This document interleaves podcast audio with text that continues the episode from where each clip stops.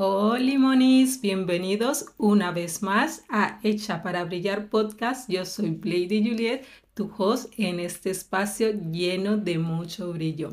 Hoy quiero hablar de un tema que me encanta y es realizar viajes solos, el atreverse a viajar solo. ¿Por qué no? Porque no coger tu mochila, tu maleta e ir a un destino que no conoces y sobre todo el viajar, moverte de tu zona de confort, salir a descubrir nuevos sitios. Como ya sabéis, a mí me encanta viajar. Si me seguís en mis redes sociales podéis ver que, me encanta descubrir sitios. Algunas veces lo hago acompañada, otras mm, prefiero, elijo el ir yo sola. Porque para mí es mucho más fácil y flexible decir un día, voy a X destino, un fin de semana, coger mi, maleta, mi mochila e ir a ese destino, descubrirlo por mí misma. Tengo dos viajes, los cuales hice yo sola, a los que les guardo muchísimo aprecio. Uno, el primero fue a Boston en el año de, en el 2018 creo, recordar que fue. Eh, decidí ir a Boston porque quería mejorar mi inglés y era una ciudad que me gustaba, me atraía mucho, en sí me atrae mucho lo que son destinos lejanos e investigar un poco más allá la cultura de Estados Unidos, que para mí es muy curiosa, la verdad, es un país muy grande y muy curioso a la vez, tiene varios contrastes. Entonces, en el 2018, cuando decidí ir a Boston, me preparé todo, eh, fui a una academia, a una academia de inglés, la cual me ofrecía alojamiento, todo lo que necesitaba para estar eh, bien esas dos semanas en la ciudad. Así que preparé todo en, creo que lo decidí más o menos en Semana Santa hasta agosto, que fue cuando fui a, a Boston.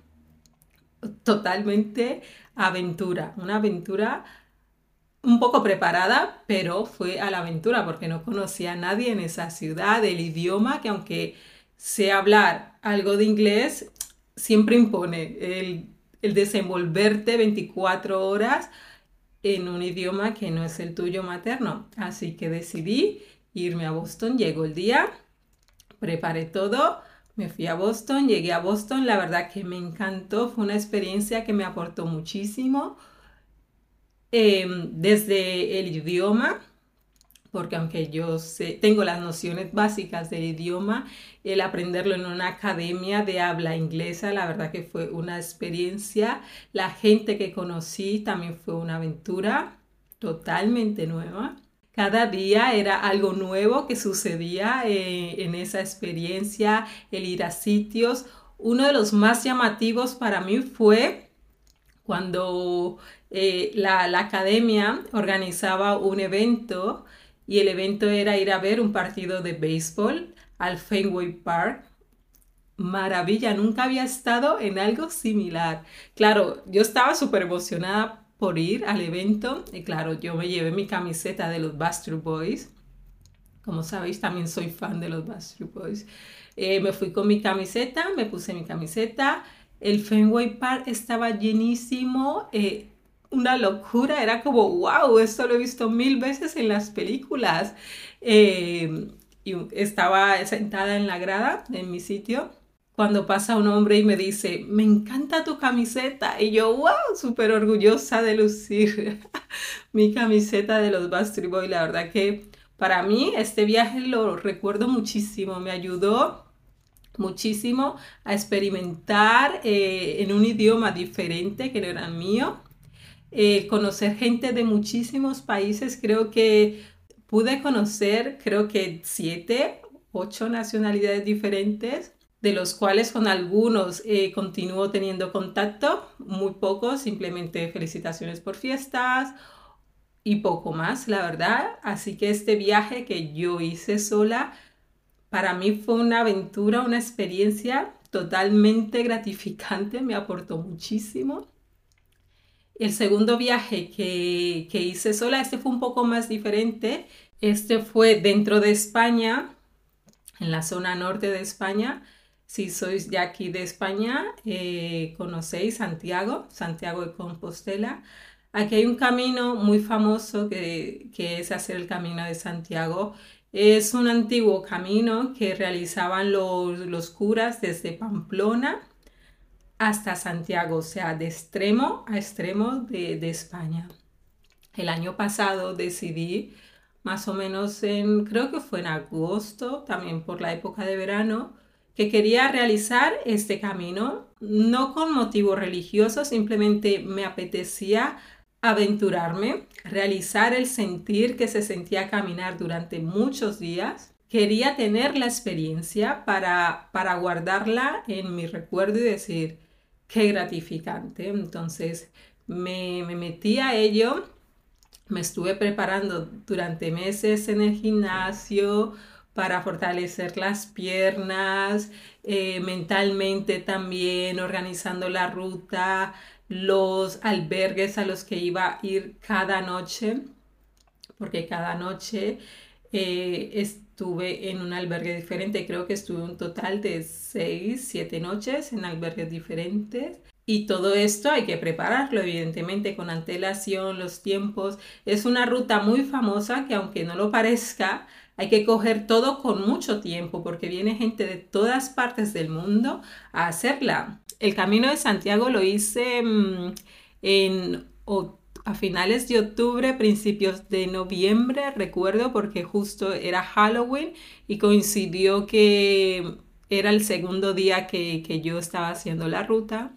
Así que fue algo muy divertido el pasar esas fechas realizando este camino. Voy a empezar desde el día que llegué al pueblo, em, mi ruta, la ruta que yo realicé, eh, caminé un total de 147 kilómetros en seis días. Seis días es muchísimo. Claro, en un lugar que yo no conocía, remoto, eh, perdido, donde yo empezaba el camino, era un pueblecito muy, muy pequeño, creo que tenía un total de, mm, no sé, de, de 10 habitantes, el pueblo era muy pequeño, pero a su vez estaba muy concurrido por todos los peregrinos que, que estaban haciendo la ruta, entonces empecé yo mi ruta y súper animada, súper motivada, llevaba todo preparado todo lo que lees en los foros que hay que llevar, motivación, energía, algo de comer, eh, una mochila con algo de agua. Iba muy motivada yo a este, a este camino, así que el primer día me levanté de yo termino este camino hoy con ese nivel de motivación. Bueno, Llevaba una, no sé, creo que media hora de, desde que empecé el camino, cuando empezó a llover, pero no a llover de tres gotas y para, no, a llover de voy a descargar todo el agua que hay en las nubes y, y, y, me mojé, evidentemente, calada desde, o sea, desde la primera capa de ropa que llevaba hasta los calcetines calada, que el último, el primer pensamiento que yo tenía cuando me encontraba en esa situación era de, qué agustito estaría yo en mi sofá. Eh, porque realmente lo pasé mal el primer día, pero fue por eso, porque me estaba mojando muchísimo, hacía frío. Eh, Galicia está en el norte de España, así que la temperatura es muy diferente a la que yo estoy acostumbrada. Entonces, para mí era la situación más incómoda en la que he estado. Porque yo aquí en mi casa, si tengo frío, si lo que sea, me pongo un abrigo, no sé qué. Sé desenvolverme mucho más rápido en esa situación que en la que me encontré en el primer día de, de aventura viajando sola. Bueno, aún así hice, caminé seis horas, creo que fue la primera etapa, seis, ocho horas, caminé, llegué a mi destino totalmente calada. Em, menos mal que el albergue estaba totalmente preparado, tenía todo lo indispensable para secar la ropa, para entrar otra vez en calor y encontrarle sentido al camino que estaba realizando. En conclusión, para mí, realizar este esta etapa del Camino de Santiago fue, me aportó mucho. Sufrí muchísimo porque el tercer día de realizar el, Camino de Santiago empecé a tener dolores en las rodillas, tal dolor que era casi imposible eh, caminar. Para mí era eh, imposible dar un paso. Aún así, estuve caminando muchísimos kilómetros hasta que, hasta que me aconsejaron comprar unos palos de, de marcha nórdica que me ayudaban mucho a lo que era el equilibrio, a sujetarme, a no descargar todo el peso en mis rodillas, sino también apoyarme en los palos. La chica de la tienda me recomendó dejar el camino en ese momento. El tercer día me dijo, yo te recomiendo que lo dejes porque no es bueno para tus rodillas. Pero yo tenía metido en mi cabeza que yo lo empezaba y yo lo terminaba. Sí, un poco de cabeza dura, sí, pero tenía muchas ganas de hacerlo, así que compré los palos que me ayudaban a caminar y continué con el camino Aún me faltaban cuatro días, tres, cuatro días, iba por la mitad. Así que continué por el camino. Lo más bonito de todo el camino fueron los paisajes, unos bosques increíbles de película, de cuento de hada. Nunca creí que me fuera a encontrar eso. Las personas normalmente dicen sí, se come muy bien, pero nunca te hablan de lo hermoso que son los bosques del camino. O sea, sitios que posiblemente nunca me planteé visitar eh, porque son un poco remotos. Hay que saber, hay que tener algún tipo de conexión para ir a esos sitios tan escondidos. Entonces, para mí recuerdo muchísimo los bosques perdidos, plantas que nunca había visto, árboles infinitos que mirabas increíbles. Luego también las personas que conocí haciendo el camino, muchísimas historias. Eh, son personas que conocías en, el, en un tramo, hablabas un poco eh, sobre de dónde venían, que lo había traído al camino pero luego perdías la conexión con esa persona porque cada uno íbamos a un ritmo diferente y claro, yo con mis rodillas pues llevaba un ritmo totalmente diferente al resto de la gente. Esto también me alegró mucho eh, el momento de hacer el camino yo sola. ¿Por qué? Porque si vas con otra persona, evidentemente cada uno lleva un ritmo. A uno le pueden pasar unas cosas, a otro no. Entonces, a la larga, al que, al que está bien o el que puede llevar un mejor ritmo, se va a desesperar y, y no va a querer esperar.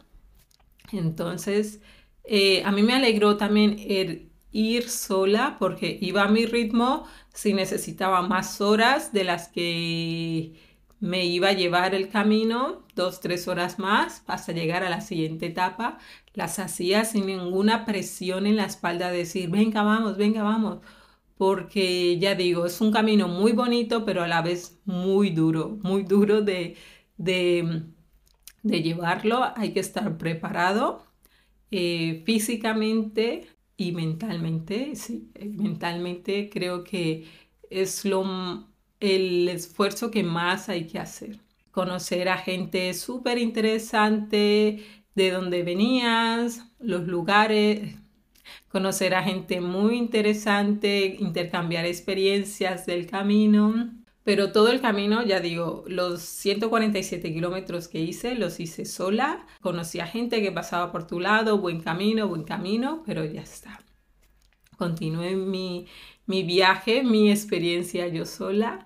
Em, el último día que estaba llegando ya a Santiago, lo recuerdo perfectamente porque de modo que cada paso que daba me dolía, me dolía en el, lo más profundo sentir cada paso de penitencia, de decir, venga, un paso más y voy llegando, un paso más. Me faltaban 20 minutos para llegar a la catedral, pero lo recuerdo como los 20 minutos más largos de, de toda la etapa, porque, claro, después de seis días lo único que quieres es finalizar y decir, lo he conseguido. Estos últimos 20 minutos para mí fueron realmente eh, cuesta arriba y todo lo contrario, porque los 20 minutos que faltaban eran cuesta abajo, pero como me dolían tantísimo las rodillas, recuerdo que coincidí con un par de chicas que eran de, de Holanda y estaban de, de semana, semana blanca creo que lo llaman ahí, es una semana que los colegios tienen de vacaciones pero los profesores, en vez de dejar que los alumnos se quedaran en casa disfrutando de sus vacaciones, se los llevaron una semana de viaje a hacer esta ruta. Eh, me he encontrado chicas y claro, una de ellas iba, que no, iba peor que yo, no podía caminar y le ofrecí mi bastón, uno de mis bastones, y ella un poco avergonzada me dijo como, no, no puedo. Y yo no entendía por qué. Eh, tomó el bastón porque no podía caminar. Em, y más adelante coincidimos con los profesores y ella me entregó el bastón como, no, no, por no puedo, no puedo. Me lo entregó súper rápido y era porque una de las cosas que no podían hacer los alumnos era recibir ayuda de otras personas, que me pareció muy curioso este punto. El no recibir, no porque fuera a pasar nada malo, sino porque ellos tenían que empezar el camino y terminarlos por sus propios medios, fuera como fuera. Entonces, eso me pareció muy curioso. Cuando ya vi la catedral al final, lo, primero que vino a mi cabeza eh, fue, he terminado el camino, pero lo que más me llamó la atención fue todo lo que había pasado para llegar hasta ahí y el sentido de decir, lo he conseguido, que, he llegado, que me he hecho seis días caminando y he conseguido a pesar de todo, a pesar de todo, he podido llegar, eh, casi no puedo andar. El sentimiento era de, he podido superar cada uno de los baches que me dejó este camino, el bache del clima, las lluvias, torrenciales, eh, los caminos, que muchos de los caminos los tuve que hacer totalmente sola, el llegar cada día a un pueblo diferente sin saber qué se me presentaba, eh, era una aventura total. Entonces el sentimiento que tuve cuando vi la catedral fue de, he pasado por todo esto hasta llegar hasta aquí. Si yo he hecho esto en seis días, que para mí fue un máster casi de vida, lo que hice esos días, puedo hacer muchísimas cosas más en la vida. Yo lo tomé como una experiencia de vida, básicamente. Es lo que me ha dejado el camino de Santiago. Por eso antes decía que más que religioso era más de reto de superación el, realizar este camino yo sola. Entonces, eh, la verdad que yo lo recomiendo muchísimo, realizar este camino, tener en cuenta siempre con quién lo haces. Yo animo a que lo realices sola o solo, porque es un camino muy difícil y tienes que saber con quién lo haces, porque esa persona va a ser tu apoyo durante todo el viaje. Él va, ella o él va a ser tu apoyo y tú vas a ser el apoyo de esa persona. En cuanto uno de los dos deje de estar estable o las cosas no vayan bien, son muchos kilómetros para no hacerlos a gusto con la persona que has tomado como acompañante. Entonces yo recomiendo, yo recomiendo hacerlo sin duda, recomiendo la experiencia que me dejó, muchísima, mucha experiencia, así que sin duda lo volvería a hacer. Después de haber contado mis dos historias de viaje que he realizado en solitario, yo recomiendo que si quieres empezar a realizar viajes en solitario, lo primero que debes de hacer es organizarte, eh, investigar sobre la zona a la que vas, eh, saber en qué área te quieres quedar, el método de transporte más común en cada zona. También algo que me ha sido muy útil en mis viajes es llevar una batería de móvil, una batería extra, porque nunca sabes dónde te puedes quedar sin batería. Por ejemplo, en el camino de Santiago, yo llevaba el móvil, evidentemente en mi mochila, Lo utilicé pocas veces para, para hablar, para nada, pero sí para escuchar música, porque había tramos que eran tan solitarios, tan eternos, que no veías a nadie en horas, entonces yo me aprovechaba para ponerme la música en un oído y con el otro escuchaba la naturaleza, pero para mí fue primordial el tener la batería, siempre llevar una batería para recargar el móvil. Luego, si viajas a otro país, aprender un poco del idioma local que eso también te ayudará mucho. No te digo que aprendas todo en pocos días, pero sí al menos a decir hola, a no sé, a pedir dónde está el baño, un vaso de agua, es primordial para que puedas sobrevivir y te sientas a gusto. También otro truco que yo suelo hacer cuando viajo a otros países eh, es llevar el dinero o moneda local en efectivo, porque en muchos países, aunque parezca mentiras, hace poco me pasó a mí y estaba aquí en Europa, no aceptan tarjetas. Para mí fue algo muy llamativo estar en, en un país europeo y que no aceptaran tarjetas. Todo tenía que ser eh, pago en metálico y era como, mm, no tengo. Entonces, eso, llevar siempre dinero en efectivo que te puede sacar de muchos apuros.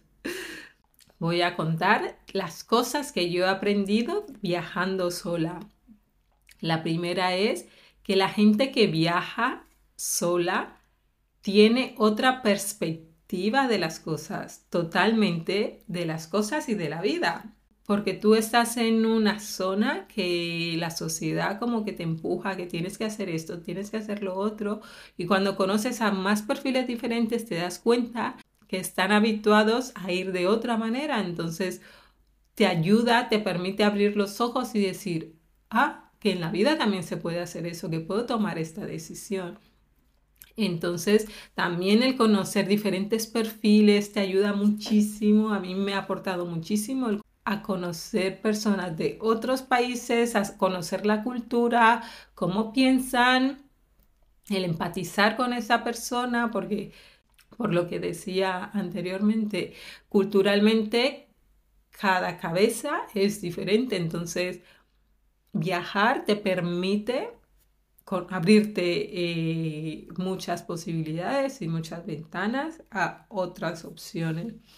Luego, el punto número dos, em, las personas que viajan eh, solos creo que son mucho más fáciles de, de, conocer, están mucho más dispuestos a entablar una conversación contigo, aunque creas cuando te embarcas en el viaje de que vas a estar solo, porque vas solo, no, no, o sea, todo lo contrario. Yo me he encontrado con gente súper empática que quieren eh, establecer una amistad contigo, estar contigo, ir, venir.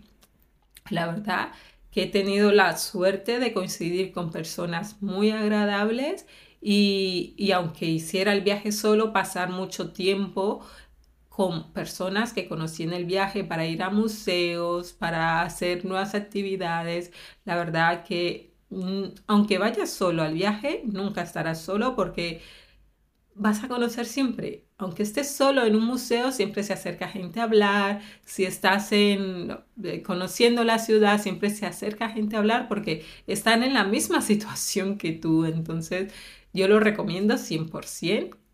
Coger la mochila y lanzarte porque siempre va a haber alguien que esté en la misma situación que tú. Una cosa que podrías hacer es si te da un poco de, miedo irte a otro país, a otro continente, es un fin de semana irte a una ciudad cerca de tu ciudad, de tu pueblo, o sea, una ciudad de una hora. Sabes que estás cerca de tu casa, si pasa algo, vuelves, pero ir, o sea, aventurarte tú solo, sola, e ir de aventura, sin ningún tipo de miedo, decir, yo me animo a ir y que sea lo que, lo que sea. Al final, cuando vuelvas a tu casa, vas a pensar que no fue para tanto, no fue tanto el miedo que tenías de aventurarte tú solo, sola, eh, e irte, porque vas a, a ver que te va a aportar muchísimo. Simplemente el conocer a otras personas Eso ya hace que vuelvas con tu mochila totalmente cargada de nuevas experiencias para contarle a tu familia, para contarle a tus amigos. Yo te animo a que lo hagas un fin de semana y ya me cuentas aquí en los comentarios cómo te va. Los menos y más que me han dejado los viajes. Eh, por ejemplo, este que hice al Camino de Santiago, me di cuenta que posiblemente hubiera podido haber llevado menos ropa de la que llevé. Es verdad que llevé poca porque llevaba como un cambio para cada día y posiblemente me pasé. Aunque era ropa de deporte, ropa ligera, me pasé. Porque el camino de Santiago hay que hacerlo con la mochila en la espalda. Yo tenía una mochila de 15 litros y esa mochila la tienes que llevar siempre contigo al llevar ropa que aunque yo creía que era indispensable, al hacer el camino me di cuenta que podía ponerme el mismo legging durante dos días seguidos, lo que sí cambiaba de calcetines cada día por la humedad, porque eran calcetines especiales para andar durante mucho tiempo. Entonces era lo único que yo sí veía que tenía que cambiarme todos los días y la ropa interior, pero lo que era la ropa de mm, que se ve, la ropa del fuera, Creo que si hubiera llevado menos, para mí hubiera sido mejor. Si vuelvo a realizar el camino, llevaré muchísima menos ropa de la que me llevé eh, la primera vez. En este más por menos, si puedes viajar solo, hazlo. Vas a conocer a gente y no es que necesites hacer un grupo de amigos gigantes para sentirte confortable en el viaje. Con un par de personas o uno que tengas así como confianza o el feeling de poder compartir lo que es el camino eh, del viaje, creo que es suficiente. Eh, yo conozco a personas que, que necesitan viajar con un grupo gigante y luego es un desastre por la organización, cada uno quiere hacer un plan diferente, así que no complicarse ir a los lugares, si conoces a una persona o dos, es suficiente, no tienes por qué volver eh, con la agenda llena de nuevos contactos, creo que no es necesario, así que más es menos en este sentido de las amistades. Viajar solo en el sentido de el camino de Santiago me permitió durante muchos días desconectar de la tecnología y del móvil.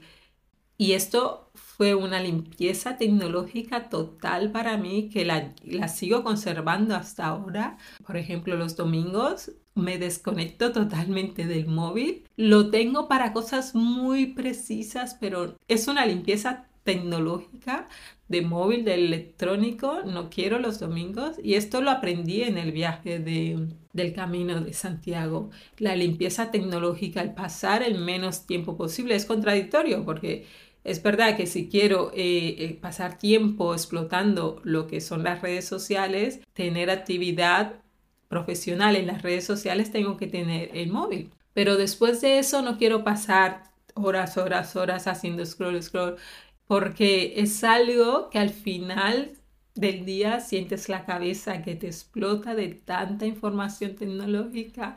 Entonces el camino de, de Santiago me ayudó a eso, a pasar muchos días sin estar pendiente 24 horas del móvil. Esto para mí fue eh, un descubrimiento personal, porque hoy en día, en el mundo que vivimos, que la tecnología está en, cada esquina, para mí fue algo, una limpieza tecnológica bastante importante. Así que es algo que también recomiendo mucho de los viajes. El menos es más en cuestión de planificación. Cuando viajas solo, el planificarte es totalmente diferente porque puedes aprovechar tu día como a ti te apetezca. Si te apetece madrugar porque quieres ir a una exposición, lo haces. O el día que te apetezca levantarte más tarde porque estás de vacaciones, también lo haces. Porque estás solo.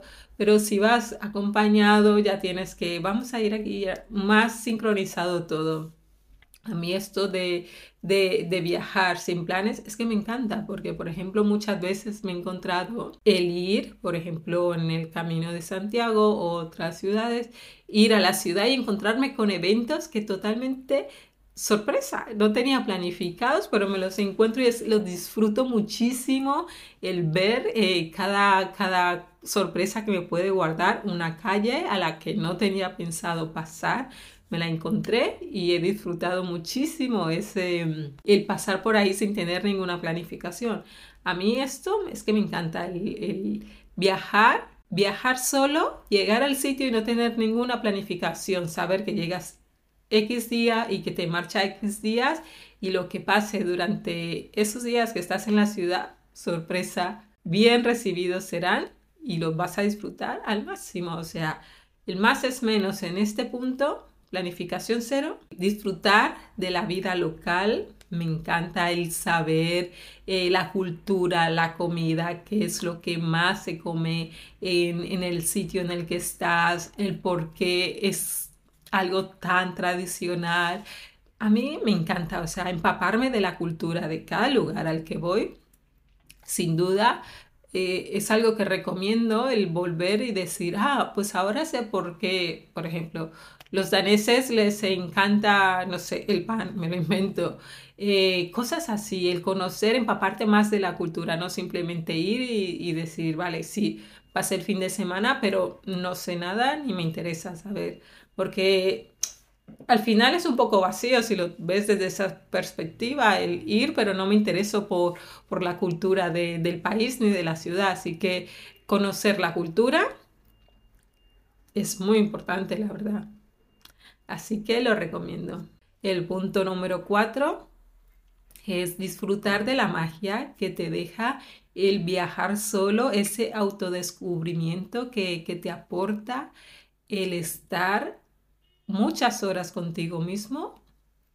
Eh, en mi caso, cuando hice el Camino de Santiago, eran más de ocho horas el estar conmigo misma, hacer trayectos que no veías a nadie, que no hablaba con nadie, pero yo lo aprovechaba, me encantaba el caminar y escuchar el nada, nada, estar en que era como, ¡oh! es casi imposible hoy en día disfrutar de, de estar en un lugar y que no, no se escuche nada, nada. O sea, para mí era mágico porque me permitía eh, hacerme preguntas a mí misma si estaba a gusto con mi vida, de la manera en la que estaba llevando mi vida en aquel momento, de sacar conclusiones, de encontrar soluciones. Y esto lo he hecho en el Camino de Santiago, pero también lo he hecho en otros momentos de mi vida disfrutar de la soledad, eh, lo que te aporta la soledad, no verlo como eh, mi peor enemigo, ¿no? Todo lo contrario. Creo que si escuchas a tu soledad te puede aportar cosas de muchísimo valor que posiblemente otra persona no te aporte, pero ¿quién mejor que tú te conoce mejor que a ti, sabes? Entonces, disfrutar en los viajes, de cuando viajas solo, disfrutar de ti mismo, de saber qué te gusta y escuchar atentamente todo lo que te puede aportar. Luego, el punto número 5, algo que, que, yo hice estando, que hago siempre en los viajes, es llevarme algo que, que me ancle a mí, o sea, algo que me identifique. Para el viaje, para el camino de Santiago, eh, aunque pasaba muchísimas horas caminando, muchísimas, que cuando llegaba al hotel, lo una de las cosas que quería hacer era dormir y punto. Pero luego me llevé dos herramientas súper poderosas que para mí fueron, eran como mis, mis compañeras de viaje que solo las veía por la noche antes de dormir, pero para mí fueron eh, primordiales. Os voy a enseñar. En este momento estáis a tiempo de seguirme en YouTube, si no me seguís, porque voy a enseñar algo mis dos herramientas poderosas que me ayudaron en mis viajes. Este libro, que creo que ya lo he enseñado más veces, y luego esto, súper poderoso para mí. Con esto me hice, en los seis días que estuve de viaje, me hice un top maravilloso, dejo el link eh, para que lo veas. Es increíble, pues lo hice en este camino de Santiago que fue en invierno, porque lo hice en octubre, pero yo aún así quería tejer algo de verano para irme animando. Así que recomiendo llevar algo que te ancle, que te una a ti mismo, que te identifique em, a ti. Entonces yo me llevé estas dos cosas Este libro es, me lo estoy leyendo por tercera vez porque me encanta. Elizabeth Gilbert, de la escritora de Reza Komeama. Es la tercera vez. Ahora me lo estoy volviendo a leer. Así que creo que este libro me ayuda muchísimo a, a, mí para identificarme, para aclararme cosas. Entonces lo, me lo llevo a los viajes cada vez que puedo lo releo cada vez que puedo, así que fue conmigo al Camino de Santiago y lo volví a traer y ahora me lo estoy volviendo a leer, leer. entonces algo que te ayude, que te ancle a, estar contigo mismo. Estas son las cosas que yo recomiendo que he aprendido de mis viajes viajando sola.